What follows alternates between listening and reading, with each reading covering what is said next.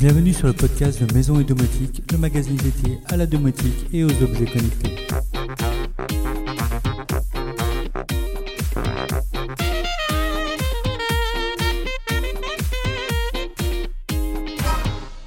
Salut les amis Comme chaque semaine, je vous propose aujourd'hui le débrief sur l'actualité du blog et de la domotique en général, mais également des sujets autour de la maison, de la finance et la high-tech.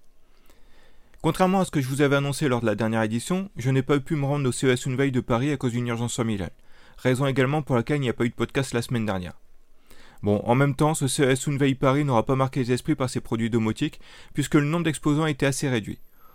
On pourra retenir essentiellement B-Balance, un tapis de salle de bain bardé de capteurs capable de suivre votre poids, masse corporelle, etc. simplement en se positionnant dessus, par exemple pendant qu'on se brosse les dents. Plus besoin de penser à monter sur le Person chaque matin. Brad, un système permettant d'analyser le sol. C'est un équipement connecté, mais à destination des agriculteurs, afin d'avoir une meilleure connaissance en temps réel des sols agricoles grâce aux données et aux prévisions. Caduci, un système pour la e-santé, permettant de mesurer différents paramètres vitaux sans contact directement via une caméra comme celle du smartphone. Quantia, qui propose un récupérateur de chaleur. L'idée est de récupérer la chaleur des eaux usées pour réchauffer l'eau d'alimentation du réseau.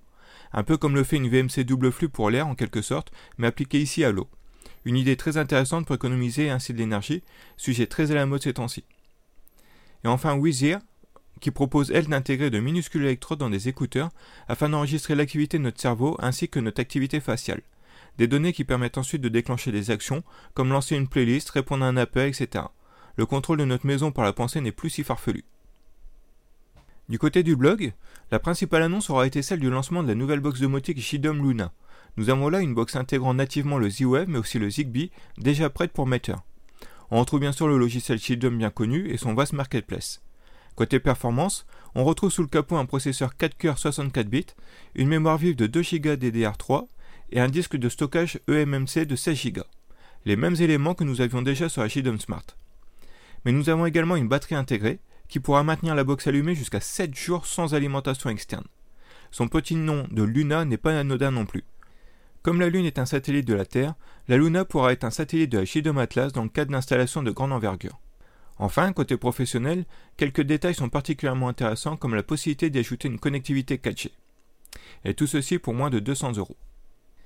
Je vous ai ensuite proposé plusieurs tests, notamment le nouveau robot Dreambot L10S Ultra qui devient LE robot aspirateur de l'année.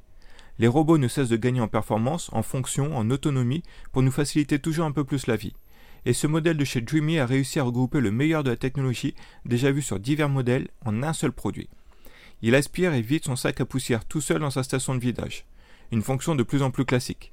Citons tout de même sa puissance d'aspiration de 5300 Pascal, qui est l'une des plus puissantes sur le marché, et sa caméra dotée d'une intelligence artificielle capable de reconnaître le moindre obstacle et d'ajuster son parcours en conséquence, comme nous avions déjà pu voir chez Roborock. Ensuite, il lève le sol, pas en traînant une mob derrière lui, non. Il dispose de deux serpillères rotatives qui nettoient réellement le sol et décollent les taches séchées. Il s'appuie là aussi sur sa station pour faire le plein en eau propre et vider son eau sale. Cette station lui sert également à nettoyer ses serpillères une fois le travail terminé. Lavage et séchage pour éviter les mauvaises odeurs. Enfin, sa caméra lui permet même de monter la garde chez vous en votre absence. Il est en effet possible de paramétrer une ronde à travers tout le logement, ou encore de pointer un endroit sur la carte pour qu'il s'y rende aussitôt afin de vérifier ce qui se passe chez soi. Bref, c'est le robot le plus complet, le plus efficace que j'ai eu l'occasion de tester, et ce n'est pourtant pas le plus cher, car à 1000 euros, il est 500 euros moins cher que le Roborock S7 Max V Ultra qu'il vient détrôner. Ce modèle de Dreamy risque de rester en tête du classement un bon moment. Tant que nous parlons de robots, nous avons aussi découvert le robot Ecovax Airbot Z1. Nous avons là un robot qui reprend le système de navigation des robots aspirateurs, mais celui-ci ne se cherche pas de nettoyer le sol, mais purifier l'air de chaque pièce. Il permet également de diffuser sa musique préférée de pièce en pièce grâce à ses enceintes intégrées et même de surveiller son domicile à distance grâce à sa caméra embarquée. C'est un nouveau type de robot vraiment intéressant. Autre produit présenté moins révolutionnaire mais tout de même très pratique, la boîte étanche pour branchement extérieur. On a toujours besoin de brancher des choses à l'extérieur, le spa, la pompe de la piscine, des guirlandes de Noël, etc. Comme on le sait, eau et électricité ne font pas bon ménage. Il est donc important de protéger les branchements électriques à l'extérieur.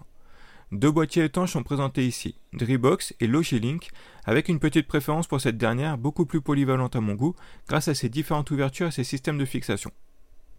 Côté finance, je vous ai présenté le nouveau portefeuille environnement de mon petit placement. Nous avions déjà parlé de cette société lyonnaise il y a un an pour ses placements très intéressants et classés en domaine si on souhaitait investir dans la tech, la santé, etc. Ceci très facilement et à partir de 300 euros seulement. Cette fois, c'est autour de l'environnement, ce qui permet d'investir dans un placement performant et responsable. J'aime beaucoup le principe. Nous avons fait le point également sur la situation de Yield Notes. Nous avions découvert ce placement il y a plusieurs mois qui consistait à investir sur des masternodes avec des rendements allant de 5 à 15% par mois. Mais plusieurs annonces ont eu lieu ces derniers jours au sujet des difficultés de la société et de son changement d'orientation afin de préserver nos capitaux. La mauvaise nouvelle, c'est que nos capitaux sont actuellement bloqués et il n'est plus possible de faire de retrait. Mais la société se réorganise pour adosser nos capitaux à des actifs réels. Ils ont pour cela à disposition plus de 300 millions d'euros d'actifs sous forme de biens immobiliers, de terrains, d'entreprises, etc. L'idée est donc de convertir nos capitaux en NFT qui seront une sorte de titre de propriété sur ces actifs. Titres qui seront rémunérés à hauteur de 5% par trimestre. Le temps que tout se mette en place, nos capitaux devraient être dégelés d'ici fin 2023. Je vous explique tout en détail sur le blog avec notamment une interview du PDG de YieldNote qui se confie sur les difficultés et les évolutions à venir. Du côté de nos collègues, nous avons des articles très intéressants également. JDOM nous a bien sûr présenté en détail sa nouvelle box domotique. Abavala revient sur Meter pour répondre à une question récurrente. Si je suis équipé en Z-Wave ou Zigbee, est-ce que je vais pouvoir utiliser Meter Domoblog nous apprend d'ailleurs que Home Assistant lance Sky Connect, une clé USB avec prise en charge Zigbee, Thread et Meter. Toujours sur Home Assistant, Domoblog nous explique comment l'installer en 5 minutes sur une machine virtuelle Synology grâce à une image toute prête. Fini les longs temps d'installation de la distribution Linux avant de pouvoir installer enfin Home Assistant. Domoblog nous présente ensuite la nouvelle vanne thermostatique Akara fonctionnant en Zigbee pour piloter finement son chauffage. Udom nous explique comment contrôler son jacuzzi Intex sur JDOM. Enfin, on apprend que la passerelle domotique d'IKEA compatible Meter arrive très bientôt en France grâce à eChain et que finalement la sonnette vidéo NetAtmo ne sera pas compatible HomeKit Secure Video sur Mac Forever. Voilà, c'est tout pour aujourd'hui. Je vais m'absenter une quinzaine de jours, tant sur le podcast que sur le blog, pour finir de régler ces quelques problèmes personnels. Ne vous inquiétez donc pas si je tarde à répondre à vos questions, je traiterai tout ça à mon retour. Sur ce, je vous souhaite un très bon week-end et de bonnes vacances pour ceux qui le sont.